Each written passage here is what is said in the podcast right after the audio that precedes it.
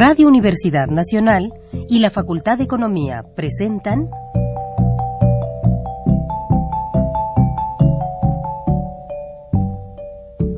Los bienes terrenales.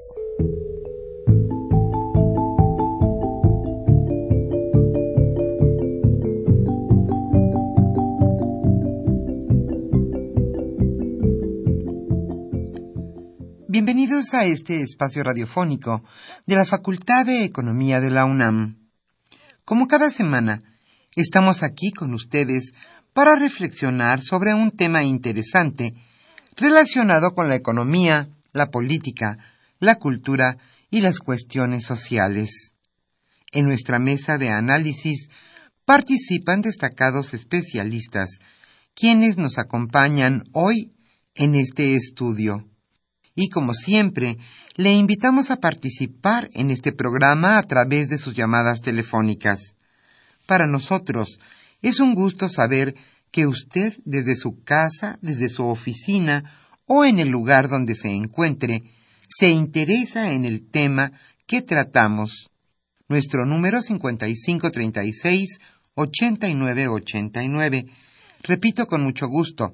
5536 8989.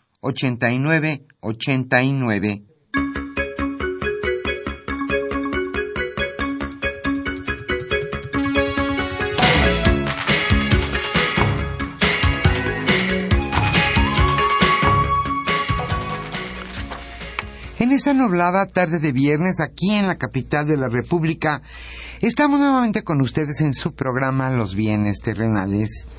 El tema que hoy se abordará en nuestra mesa de análisis es un tema sin duda importante en la educación nacional. Hoy hablaremos sobre el posgrado y los retos del siglo XXI. Carlos Javier Cabrera Adame charlará hoy con el catedrático de nuestra facultad, la Facultad de Economía de la UNAM, Raimundo Morales Ortega. Ellos charlarán sobre este tema, como nos decíamos, el posgrado y los retos del siglo XXI. Esta tarde estamos con ustedes y es un gusto que usted nos acompañe.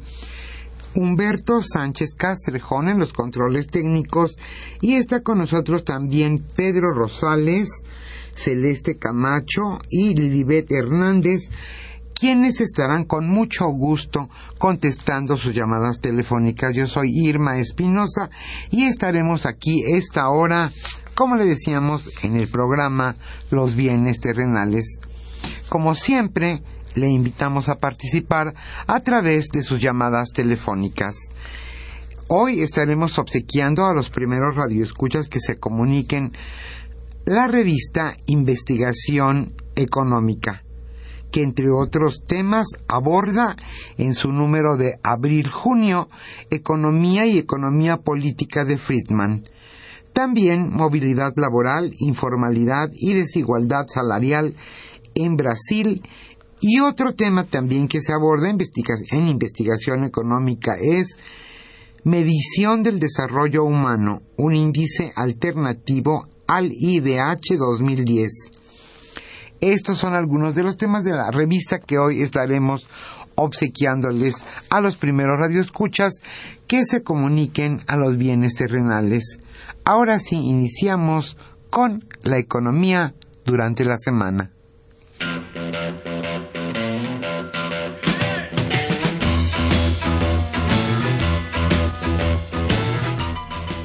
La economía durante la semana.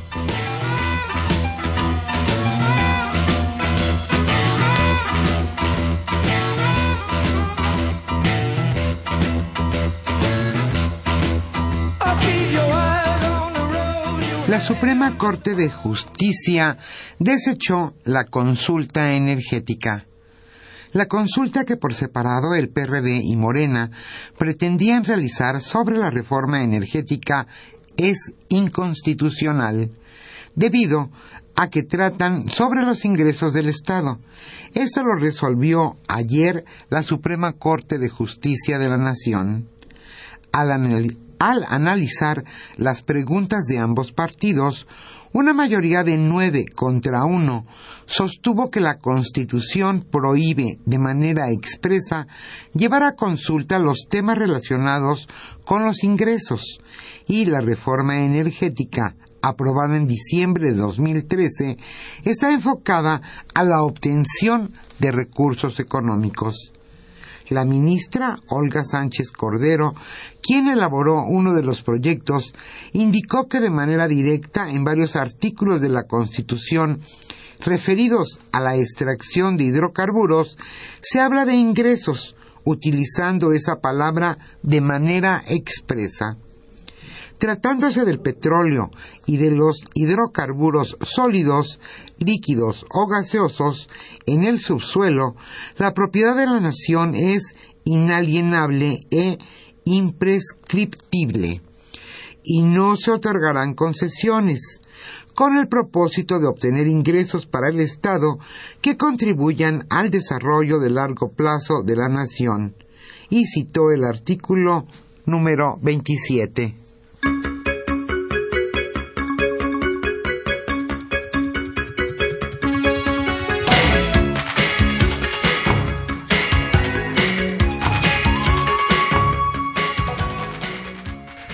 La verdad, la verdad es que el aumento de los refrescos parece que no ha servido para nada. Los recursos recaudados por el impuesto aplicado al refresco, que debería servir para acciones de salud y la instalación de bebederos en escuelas, no se ha invertido en esos rubros. Esto lo señalaron al periódico Reforma organizaciones integrantes de la Alianza por la Salud Alimentaria.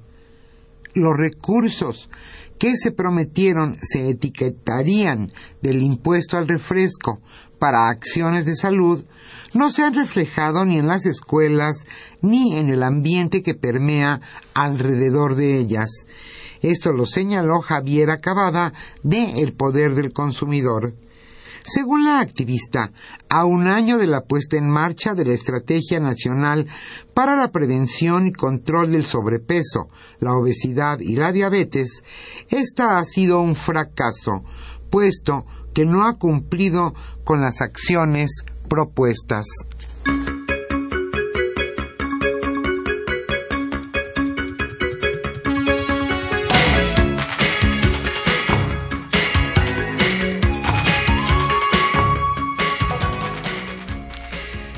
Ciertas empresas textiles evaden hasta 10 mil millones de pesos. La red de contrabando de textil y ropa importada, que fue detectada la semana pasada por la Secretaría de Hacienda, es apenas una décima parte del total del comercio ilegal que está entrando a México. Esto lo indicó Moisés Calac, presidente de la Cámara Nacional de la Industria Textil la Secretaría de Hacienda y el Servicio de Administración Tributaria, SAT, comunicaron el jueves pasado que se había detenido una red de 31 importadores, 22 agentes aduanales, 53 proveedores internacionales y 113 empresas fachada. Pero la Cámara de la Industria Textil indica que esta apenas es la punta del iceberg. En el primer paso, la que se detuvo es una red que tiene un modo de operación específico y la expectativa es que después de esta caigan otras. Esto lo dijo Kalak en entrevista, como decíamos, con el diario Reforma.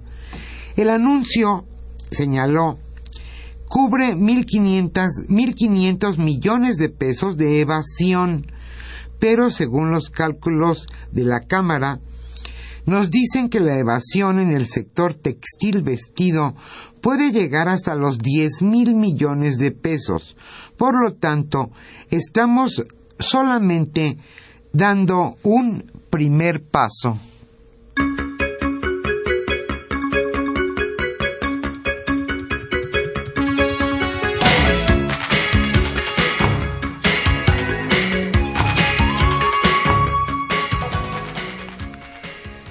Los mercados castigarán el azúcar mexicano.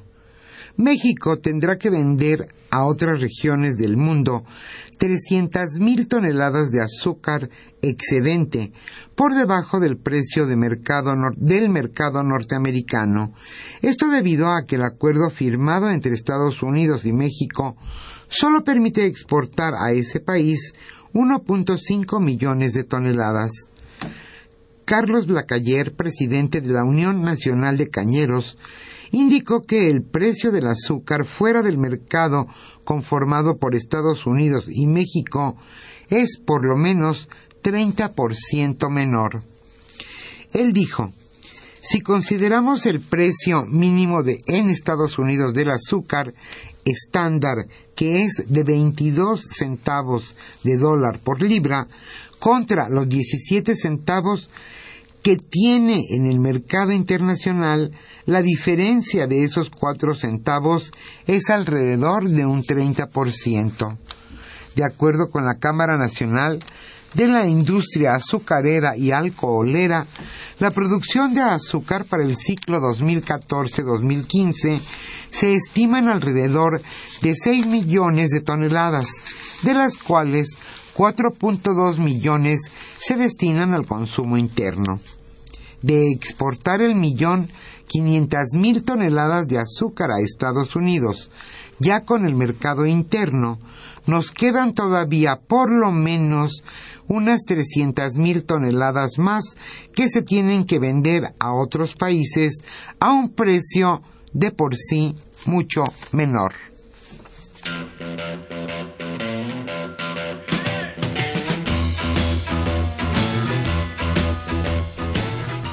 El tema de hoy...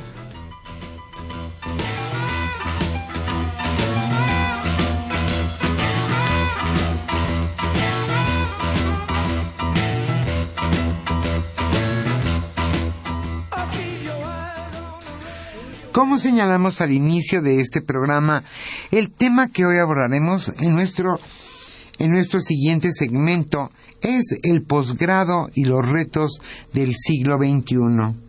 Carlos Javier Cabrera Adame charlará hoy con José Santiago Guerrero Martínez, no, no, no, con Raimundo Morales Ortega, catedrático de la Facultad de Economía de la UNAM, ya que, como señalábamos, el doctor Guerrero Martínez por causas ajenas a su voluntad no pudo estar hoy con nosotros en este programa. El tema, como le decíamos, el posgrado y los retos del siglo XXI. Como siempre, le invitamos a participar en este programa a través de sus llamadas telefónicas. ¿Por qué son importantes los posgrados en este país y en los países en desarrollo? En México, ¿por qué no hay tantos estudiantes de posgrado como quisiéramos. Hoy estamos obsequiando a los primeros radioescuchas que se comuniquen a los bienes terrenales la revista Investigación Económica correspondiente a abril-junio de 2014. Nos interesa muchísimo su opinión, comuníquese con nosotros, comente, opine todas las dudas que tenga sobre el posgrado, esperemos que aquí nosotros se las podamos contestar hoy en los bienes terrenales.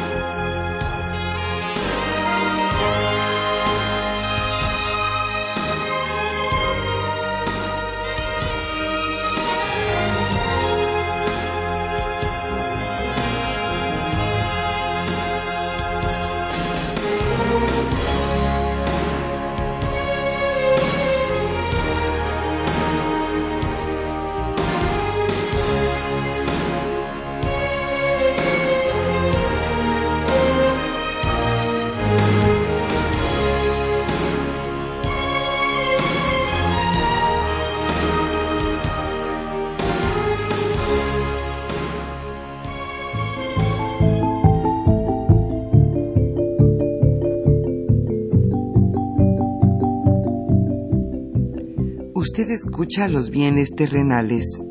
Nos interesa conocer su opinión.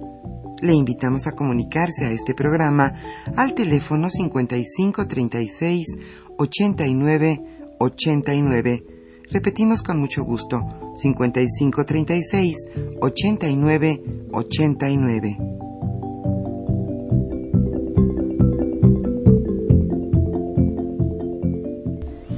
Muy buenas tardes, estimados radioescuchas de los bienes terrenales. Bienvenidos a una emisión más de este programa que con mucho gusto lleva a ustedes la Facultad de Economía y Radio Universidad Nacional Autónoma de México.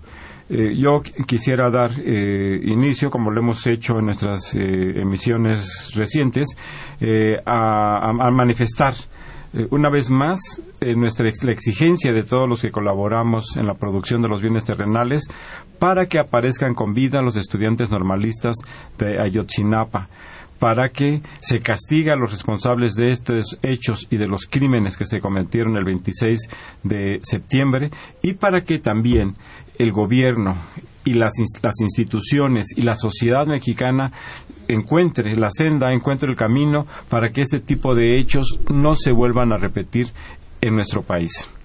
Bien, pues como ya se señaló en la introducción a nuestro programa, vamos a comentar hoy el tema de los posgrados, los retos que enfrenta este nivel educativo en el siglo XXI, sus características, eh, y para ello se encuentra eh, con nosotros eh, para comentar este tema Raimundo Morales Ortega, profesor catedrático de la Facultad de Economía. Muy bienvenido, Raimundo, a nuestro programa, que donde ya nos has hecho favor de acompañarnos en otras ocasiones. Pues buenas tardes, muchas gracias por la invitación. El, posgrado eh, es un nivel educativo eh, muy importante. En realidad todos son importantes. Desde la, preescolar, la primera, la educación básica, la media, la media superior. Pero en el posgrado es eh, el nivel, es el lugar donde se genera conocimiento. Es un nivel educativo en donde además de que se transmite conocimientos, se producen eh, conocimientos que sirven para eh, impulsar eh, la ciencia, la tecnología, las distintas áreas pues, productivas, científicas, culturales, académicas de nuestra sociedad. Hoy día, el desarrollo tecnológico, la globalización, los retos que ésta impone, la generalización de procesos de, de producción a nivel global y de integración también entre las distintas eh, regiones, eh, obliga a que este nivel educativo juegue un papel de eh, innovador, de apoyo, de soporte a los demás niveles educativos, pero también a los procesos a los procesos productivos que se presentan en nuestra sociedad. También habría que reconocer que los posgrados en, México y, en, América Latina pues tienen un papel limitado en realidad es en los, en, los centros de investigación de los países desarrollados donde se está generando conocimiento. El papel de los posgrados nacionales es de recibirlos, transmitirlos, adecuarlos y en cierta medida también, como mencioné hace un momento, generar y producir nuevos conocimientos. En México y en América Latina ha habido un impulso muy significativo a los posgrados en los últimos años. De hecho, la matrícula de, del año 1995 al presente prácticamente se ha multiplicado eh, por, por siete. Ha habido eh, un gran esfuerzo en ese sentido. Pero pues, le voy a ceder aquí la palabra al profesor eh, Raimundo Morales Ortega para que nos amplíe esta visión de los posgrados. Adelante y muy bienvenido nuevamente, Raimundo. Pues muchas gracias por la invitación. Me da mucho gusto estar nuevamente en este programa. Y bueno, eh, voy a iniciar eh, diciendo que la palabra posgrado viene del latín, del prefijo post, que es el equivalente a después, y del verbo graduari, lo que se traduce en graduar y son los estudios que se van a cursar después de obtener el título de la licenciatura. El grado que se obtiene es primero el de maestro o magíster o máster que también le dicen, después el de doctor y algunos incluyen también a los cursos de especialización y a los postdoctorados. Bueno, eh, ahora tenemos, ¿por qué es interesante estudiar, importante y interesante estudiar un posgrado? Bueno, en primer lugar, vamos a mencionar a los estudiantes. Los estudiantes de posgrado van a tener la oportunidad de obtener mayores conocimientos, se van a especializar, van a poder tener una mejor opción dentro de lo que es el área laboral. Van a poder, dentro del ámbito laboral, obtener una mejor posición. Esa es una de las partes importantes. Claro, el ingresar al posgrado no significa que en forma inmediata se van a obtener mejores ingresos, pero sí, con un poco de tiempo, sí se logra. Inclusive se habla de que alguien que tiene un posgrado pues, gana en promedio cuatro veces más que lo que gana alguien que tiene una licenciatura. Eh, entonces va a tener también la posibilidad al estar conviviendo con otras personas que también están estudiando el posgrado, que son personas que tienen intereses en obtener mayores conocimientos y también mejorar en su situación laboral. Eh, también eh, tenemos ahora qué pasa con las universidades que están eh, otorgando ya los grados después de estudiar dentro de estas universidades.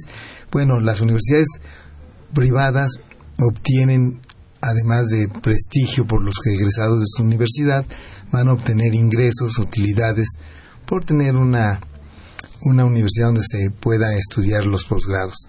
Las universidades del sector público, o sea, las universidades públicas, al ser gratuitas, ¿qué se obtiene? Pues también vamos a obtener prestigio y vamos a obtener, darle a la población un beneficio social, que es que tengan estudios de posgrado.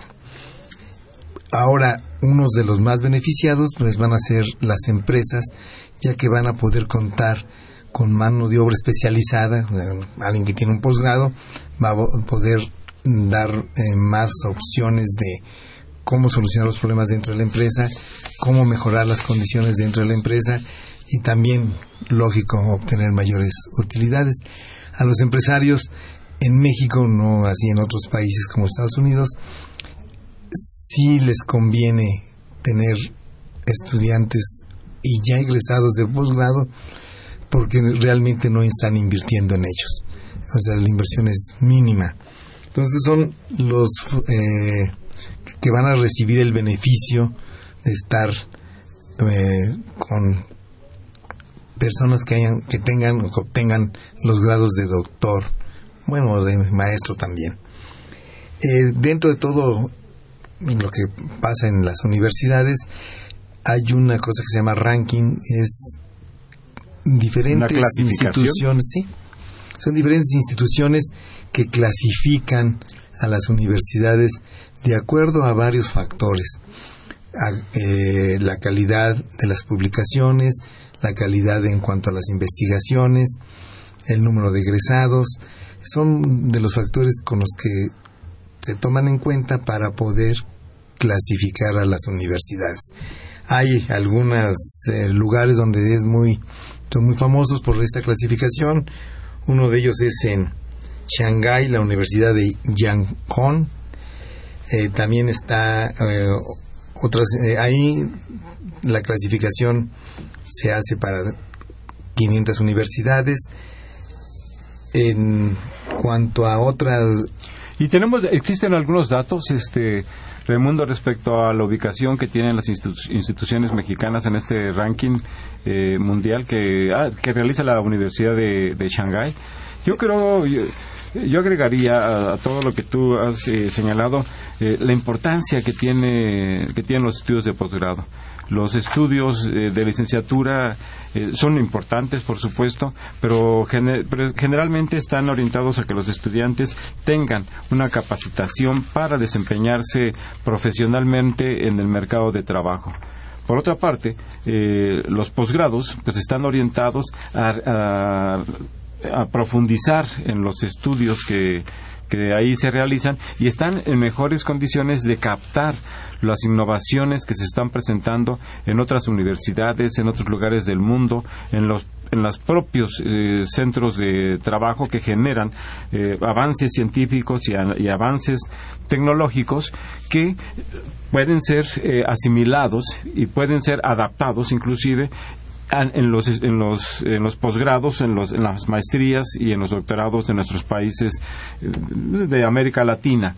Eh, tú señalabas hace un momento que en términos generales eh, que, que, en términos generales un egresado de un posgrado tenía ingresos eh, cuatro veces mayor que los que no lo tenían, este, que solamente contaban con la licenciatura, eh, Raimundo. Eh, Así, ese es el dato que nos proporcionabas. Eh, pero sin embargo, también habría que hacer notar un problema particular que se enfrenta, que se presenta en nuestro país.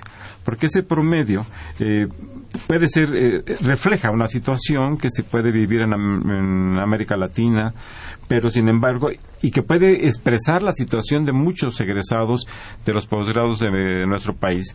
Pero sin embargo, habría que reconocer que dada la estrechez del mercado interno y que dada la falta de oportunidades, pues hay también un número significativo de egresados de maestrías y de doctorados que no encuentran una actividad remunerativa, que no pueden desempeñarse en las áreas en las que fueron, en las que, en las que estudiaron. Y esto, pues realmente es muy lamentable, eh, debido a que se ha hecho una inversión en, ellos, de que se han invertido recursos considerables eh, por parte del gobierno y que eh, los jóvenes que adquieren calificación por esta vía de estudiar, de realizar estudios de posgrado, pues no encuentran la ocupación que deberían de ser. De manera que prácticamente se podría decir que en algunos casos existe un eh, desperdicio de recursos humanos. Es decir, que se crean recursos, que, eh, recursos humanos que no son aprovechados productivamente, en el buen sentido de la palabra, tanto en el mercado como en los propios centros eh, educativos, donde podrían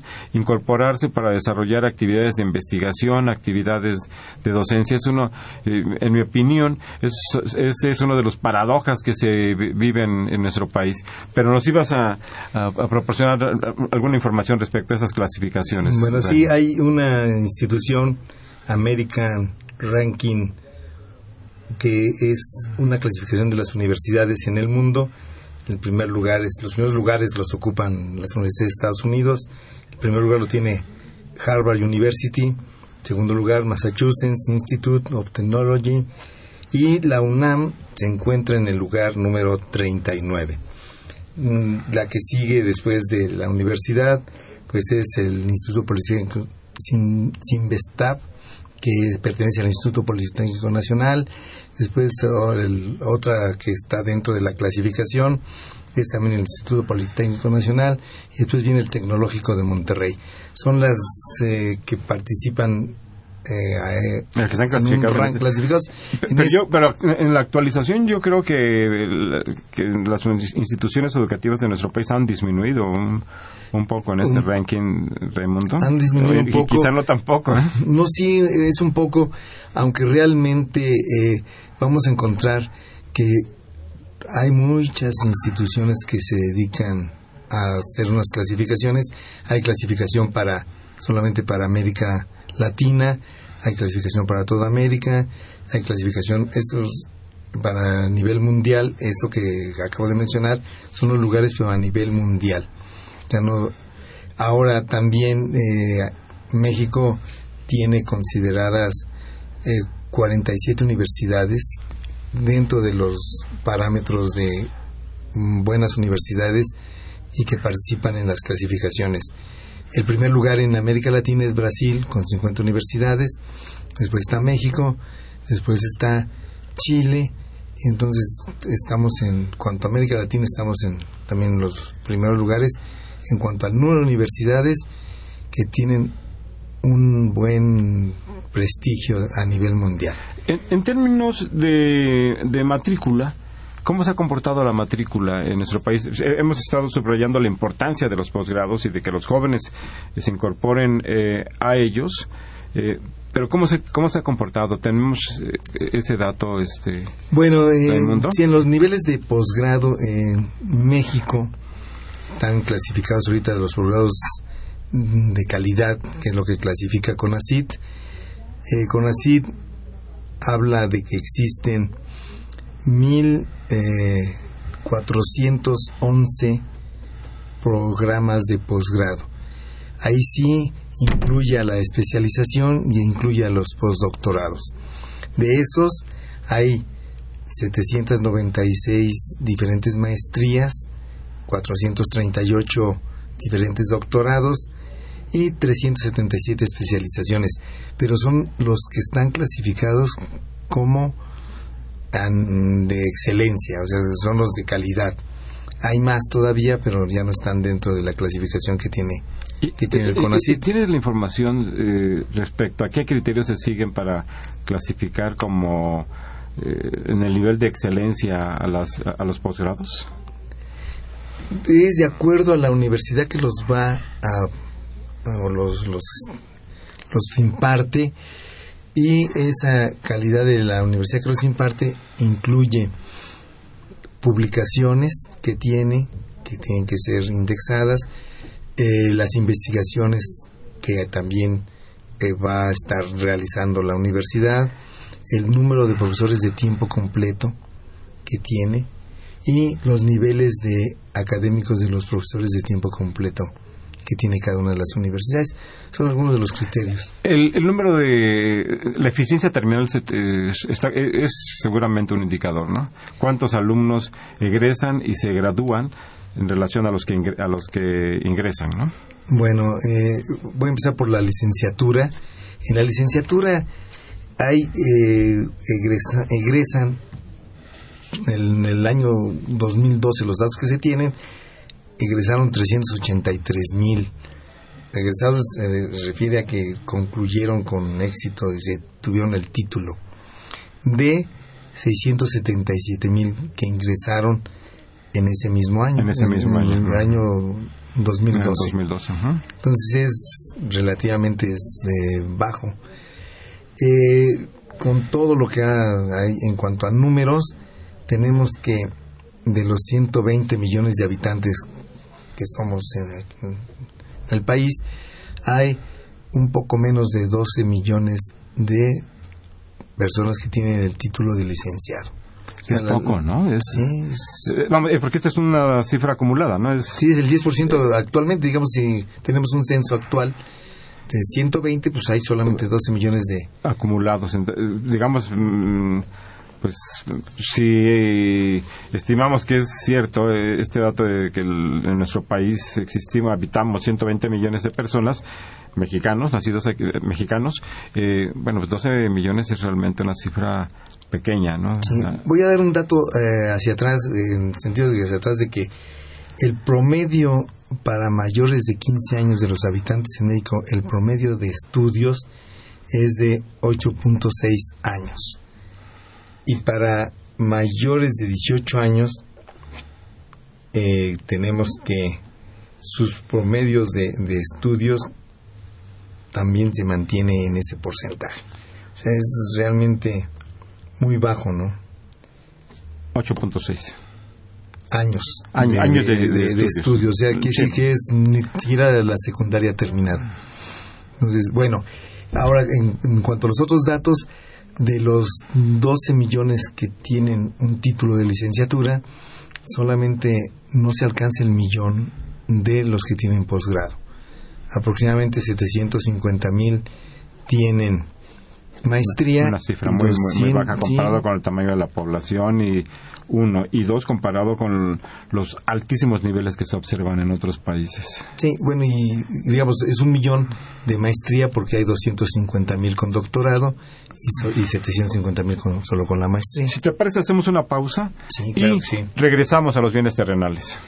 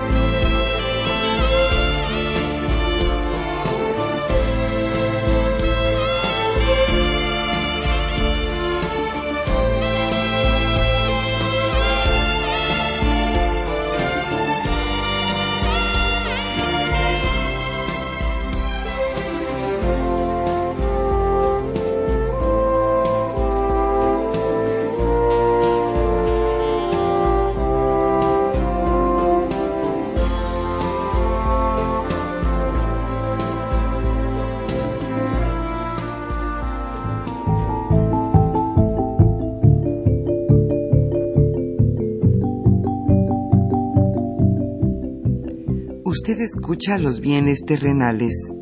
Nos interesa conocer su opinión.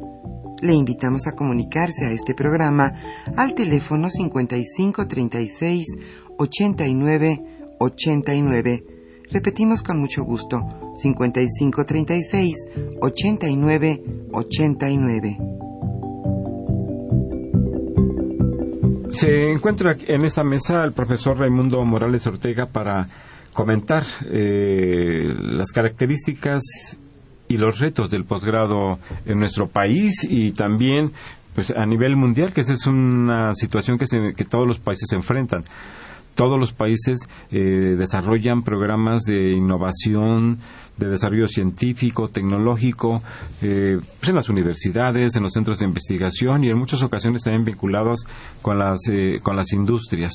Comentábamos que ha habido un incremento muy importante de la matrícula, en, pues particularmente en América Latina en los últimos años, incluido, por supuesto, nuestro país, dada la importancia que el posgrado tiene para profundizar en los conocimientos, para eh, adaptar eh, eh, innovaciones científicas y tecnológicas y para desarrollar propias también, por supuesto, en nuestro país. Comentábamos al, final, antes de la pausa que, hacemos en nuestro programa, que los años de estudio en nuestro país es de 8.6, digamos, en general, en promedio, podríamos decir. Eh, aunque para los 18 años es más o menos lo mismo, son menos años de estudio en relación a la edad de la población, pero en términos generales es poco, sobre todo si pensamos que para terminar una licenciatura se requerirían al menos de 12 años y para realizar estudios de posgrado se requerirían de maestría 15 años y para concluir los de doctorado pues hasta 19 años. Es decir, nuestra población, nuestro promedio eh, de años eh, de, estudios pues está por debajo de la mitad de, la, de, los que se requieren para obtener eh, grados a nivel de, pues principalmente de, posgrado y, de maestría. ¿Tienes alguna sí, comentario? bueno, del 10% de la población en México son los que tienen el título de licenciatura. De ese total, solamente un 20% ingresa a estudios de posgrado. Pero ingresa, pero no termina. No, no concluye. No concluyen. Y bueno, de los estudiantes de posgrado, hay eh, solamente el 20% obtiene una beca. CONACYT actualmente da becas para estudios de licenciatura también para concluir la licenciatura, pero lo importante ahorita era lo de es lo de posgrado. Entonces, eh, actualmente hay alrededor de 42 mil becas de posgrado que da CONACIT. ¿A instituciones públicas y privadas? Mm, sí, y es para, eh, bueno, estudiantes de todas las áreas del conocimiento. Eh, tienen esa beca, son alrededor de 42 mil, de los cuales 37 mil y algo son para estudios en, dentro de México, dentro del país, y los otros seis mil, casi siete mil son para estudiar en el extranjero. Entonces, también aquí la diferencia es muy alta porque no, no, no hay tanto en el extranjero. y fíjate que ahí hay un problema, eh, porque se, se han presentado diferentes informes que documentan que una parte importante de los estudiantes mexicanos que van a realizar estudios de posgrado, sobre todo a Estados Unidos y, a Europa, no regresan a nuestro país lo cual la, verdad pues, es muy lamentable y, y, es una pérdida enorme de recursos humanos, pero también de recursos económicos, porque la mayor parte de estos jóvenes se van eh, becados por instituciones públicas, principalmente el CONACIT, y después, al parecer, tienen pocos, eh, pocas motivaciones, pocos intensivos para regresar a nuestro país. Y, allá encuentran un ambiente de desarrollo pues, eh, más propicio para las especialidades que, en las que se encuentran. Sí, hay, hay otras instituciones como Banco de México que dan también unas becas crédito que la condición es de que regresen y se paguen. Y en algunos casos también sucedía con CONACYT de que ese tipo de becas la mm, condición era regresar y trabajar dentro dentro del país. Eso es algo que yo creo que debería también ser un poco más eh, exigente que se regresara a el país a, Eh, pero, pues, ahí, pero ahí haría, ahí haría falta una política eh, pues de incentivos para que los egresados de las instituciones eh, eh, educativas eh, del extranjero pues tuvieran una opción de, desarrollo profesional y de investigación significativa. Que tuvieran una posibilidad de, ingreso pues también atractivo. Y quizá me da la impresión de que en algunas ocasiones el país no responde a esas expectativas que se crean entonces, quizá fuera necesario eh, eh, la elaboración de políticas públicas para explícitamente y expresamente traer a estos jóvenes y abriéndoles vías para que se puedan desarrollar aquí pues, en, la en, la academia, en, el sector público, en el sector privado, eh, etcétera. Eso sería muy importante. Sí, actualmente la universidad inclusive tuvo un programa que fue la renovación de la planta docente, donde sí había incentivos para los que tenían un doctorado para poderles otorgar una plaza de, de tiempo completo, claro, eh, condicionada que en tres años salga concurso, pero ya las exigencias de parte, al menos de parte de la universidad en cuanto a la docencia y la investigación, sí era contar con todos los que están ingresando que puedan tener ya el grado de doctor. A los de la iniciativa privada, pues más que nada les conviene por cuestiones de conocimientos.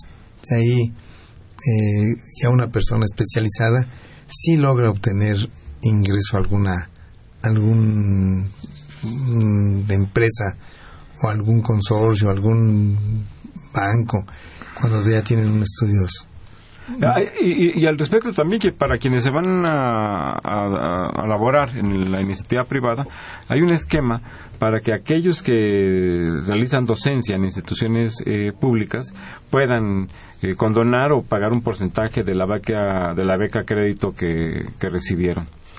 Eh, Mundo, estos esfuerzos de política pública pues requieren de, de financiamiento. Eh, hay países que destinan recursos importantes para financiar eh, pues, su educación, los posgrados, los institutos y los centros de investigación de alto nivel también. En nuestro país, ¿cuál es el panorama que, que, mm. tenemos en, en, en, esa materia? Pues comparando aquí eh, cuánto se destina del Producto Interno Bruto a los, a la educación, aquí vamos a hablar en general de la educación, bueno, México está en unas condiciones muy, muy malas porque solamente destina alrededor del 1% de su Producto Interno Bruto. Y con los problemas que ha habido últimamente, que el crecimiento del Producto Interno Bruto ha sido muy errático, inclusive hace pocos años hubo eh, una baja en, en, el Producto Interno Bruto y ahora los eh, incrementos han sido bastante modestos. Si comparamos eso y con el 1%, pues es muy baja la, ese porcentaje. Y pensando que los países desarrollados destinan entre el 4 y el 5% de su Producto Interno Bruto a la educación. Eh, Estados Unidos, Alemania, Francia, todos los países europeos es lo menos que destinan a, al gasto en educación. Ahora también las universidades en Estados Unidos tienen unas condiciones diferentes, son mm, cuestiones donde las universidades son privadas prácticamente, todas, y donde tienen un funcionamiento diferente. Ahorita sí ya eh, hablando en comparación con otros países, bueno, China, China que ahora está a unas tasas de crecimiento de su Producto Interno Bruto elevadas, también destina ese porcentaje de, de su producto a la educación. De casi 1.400 millones de habitantes que tiene China, tiene más de 300 millones de estudiantes. Estamos hablando que el 25-30% son estudiantes dentro de, de China. Es decir, que son más aproximadamente 300, 400 millones, ¿verdad? Sí, 350 millones de personas. 350 millones. todos los niveles. Eh, pero también ahí la población tiene, eh, los que tienen hasta 18 años, el 95% de la población se encuentra estudiando. es muy alto el porcentaje de la población. Comparado con lo que sucede en México, naturalmente que es muy alto. Aquí en México ha un quiebre muy fuerte entre el bachillerato y quienes pasan a realizar estudios superiores. Hay prácticamente se, el 50% de, los que concluyen el bachillerato ingresan a niveles a, realizar estudios de licenciatura solamente. Muy bajo y los que están en posgrado pues ya nos proporcionabas el dato que, eh, que son pues, un millón aproximadamente los graduados que tenemos en, acumular, en el acumulado histórico del país, ¿no? 750 mil de maestría y 250 mil a nivel de doctorado, que en números absolutos puede parecer mucho, pero realmente es, es poco. Con respecto a, los retos que se enfrenta en esta época y, con respecto al propio tamaño de nuestra población. Sí, bueno, y también eh, en China los habitantes que tienen entre 20 y 30 años, el 66% de esos habitantes de entre 20 y 30 años, el 66% se encuentra estudiando. Quiere decir que están estudiando posgrados, o sea, son continua eh, la, la, capacitación, que se tiene. Este, muy situación muy diferente a la que se presenta en México. Con una tasa de crecimiento del 6 o el 7, o ha habido hasta años con mayor crecimiento de su Producto Interno bruto. hasta el 11%. Y, y una disminución en la tasa de natalidad, pues ha logrado que la población eleve su, su calidad de vida. Y tienen una tasa de crecimiento más elevada. Aquí en México yo creo que hay una correspondencia entre el porcentaje de, de, la población que está en edad de estudiar y la que realmente está estudiando y eso se traduce también pues en nuestros bajos eh, e insuficientes niveles de crecimiento. Si no te tienes inconveniente, Raimundo, vamos a, escuchar algunos de los comentarios de, de nuestros, de nuestros radioescuchas. Eh, eh, Evelia Ruiz Tavera, muchas gracias por, por llamarnos. Ella es eh, estudiante, yo supongo, de la Facultad de Economía. Señala que le gusta el programa y propone que se toquen, que se aborden temas de emprendimiento e innovación en los jóvenes, también temas de la formalización de las pequeñas empresas. Pues, Evelia, muchas gracias por el llamado y vamos a tomar en cuenta las sugerencias que nos haces para agendar nuestros programas para fechas próximas. Leopoldo, un saludo, un saludo don Leopoldo Ruiz, que nos habla de, Coyoacán. Señala cómo se maneja el posgrado dentro de la UNAM. ¿Cuál es el tratamiento de las facultades para promover a sus alumnos a que, se, a que realicen estudios de posgrado? Bueno, eh, en la universidad se le ha dado, en la UNAM se le ha dado un impulso importante a los estudios de posgrado. Se ha creado, se ha, eh, creado ah, eh, pues recientemente una unidad de estudios de posgrado que ha eh, transformado la organización de este sistema que anteriormente dependía principalmente de las facultades. Ahora se han creado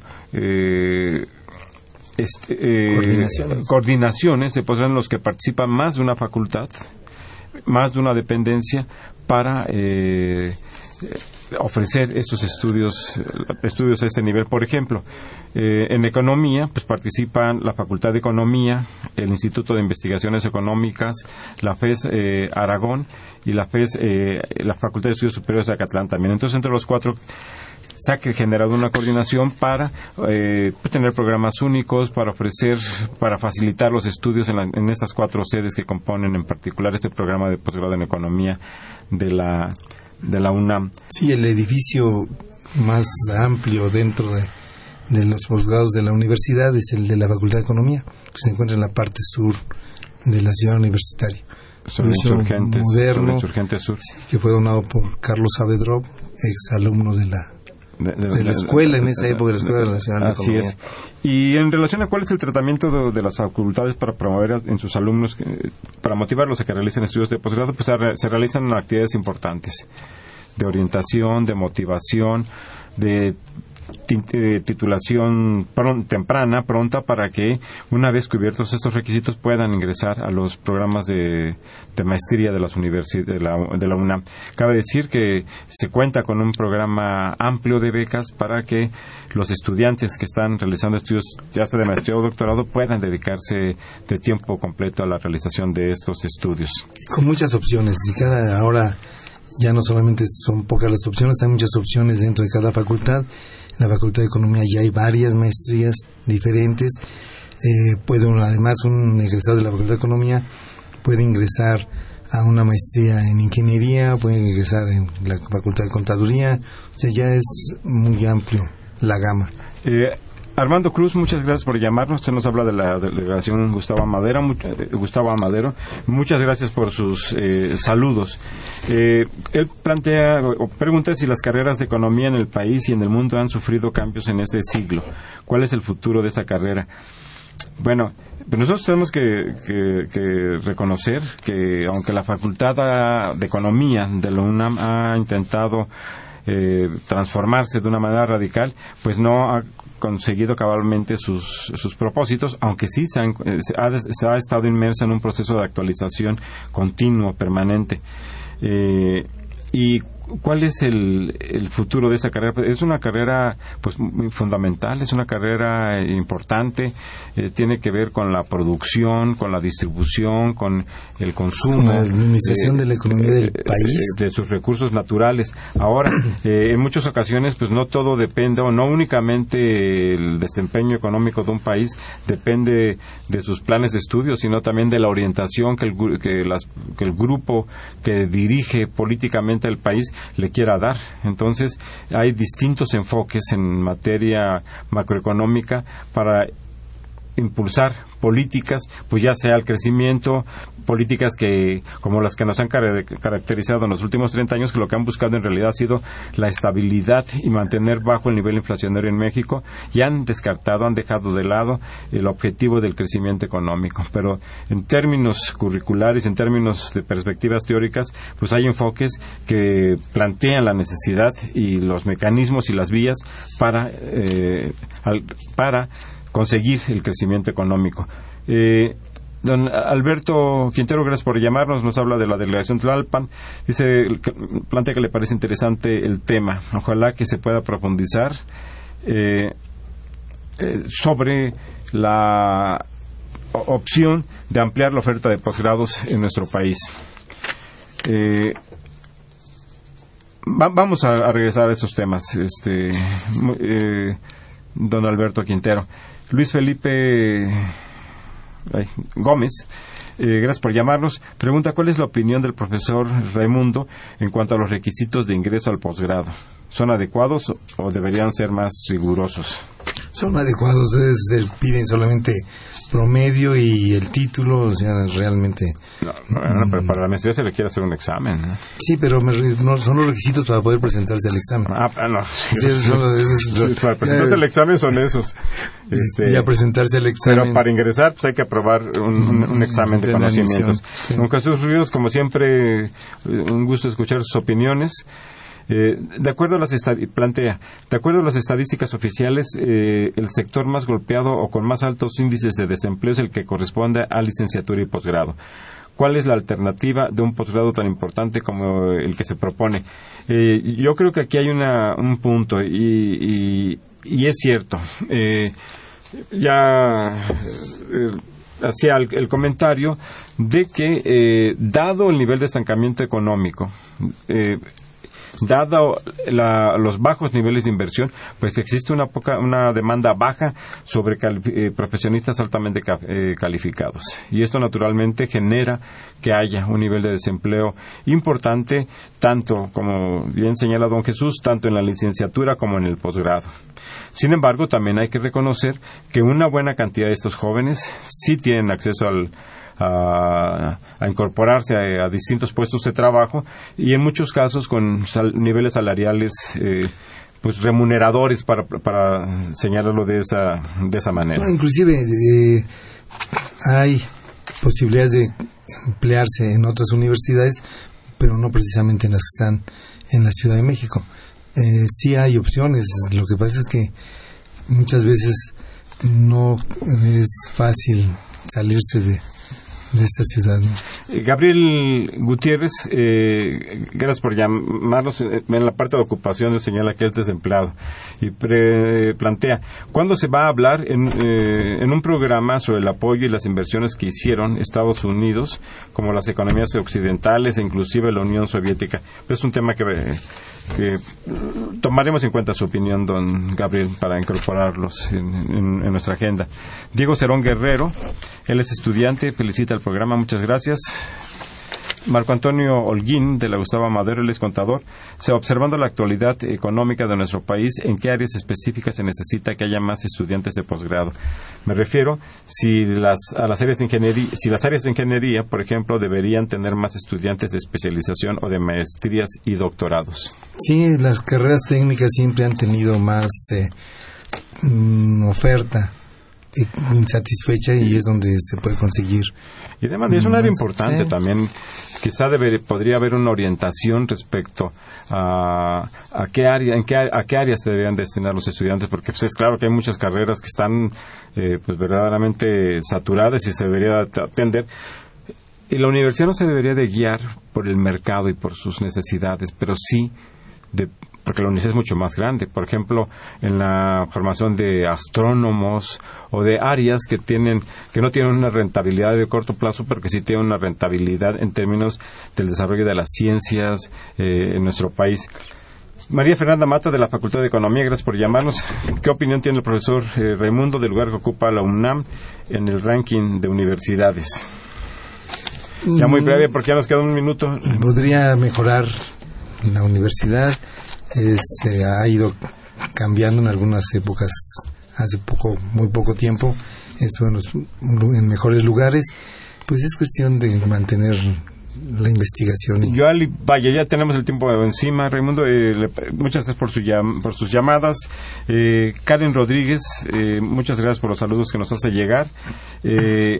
Arturo Álvarez Rodríguez envía saludos al profesor Raimundo Morales. Marlene Juárez Hernández eh, señala que la calidad educativa en los posgrados es igual en instituciones públicas y privadas. Si no es así, ¿cómo se, pueden cómo se puede equilibrar? Eh, es, es, una pregunta muy interesante que habría que revisar.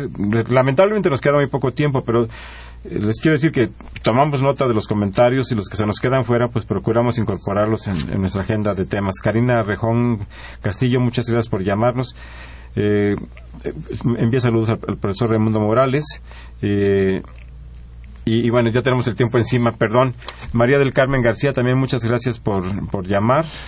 Eh, Gerardo M. Domínguez también felicita al programa, muchas gracias. Y me parece que vamos a tener que regresar a abordar el tema de la educación de los posgrados, porque en esta ocasión se nos ha agotado el tiempo. Muchas gracias. A despedirme y bueno, sí, los posgrados son importantes para el desarrollo del país. Muchas gracias. Eh, muchas gracias a ustedes por, por escucharnos, muchas gracias por llamarnos. Les recuerdo que los bienes, los bienes terrenales es un programa de la Facultad de Economía y de Radio Universidad Nacional Autónoma de Muchas gracias, muy buenas tardes y de nuevo que aparezcan con vida los normalistas de, de Ayotzinapa. Muchas gracias.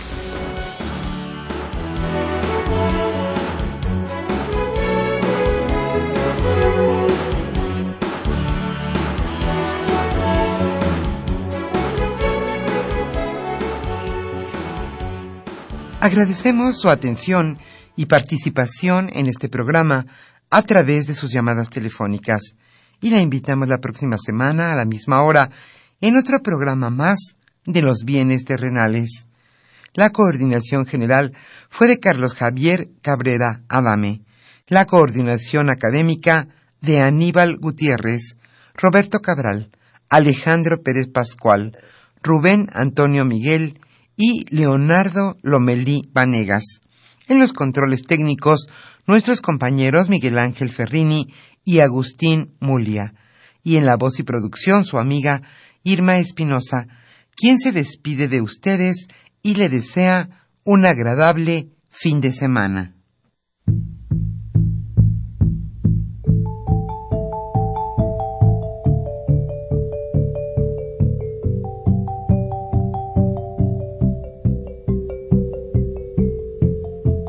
Radio Universidad Nacional y la Facultad de Economía presentaron Los bienes terrenales.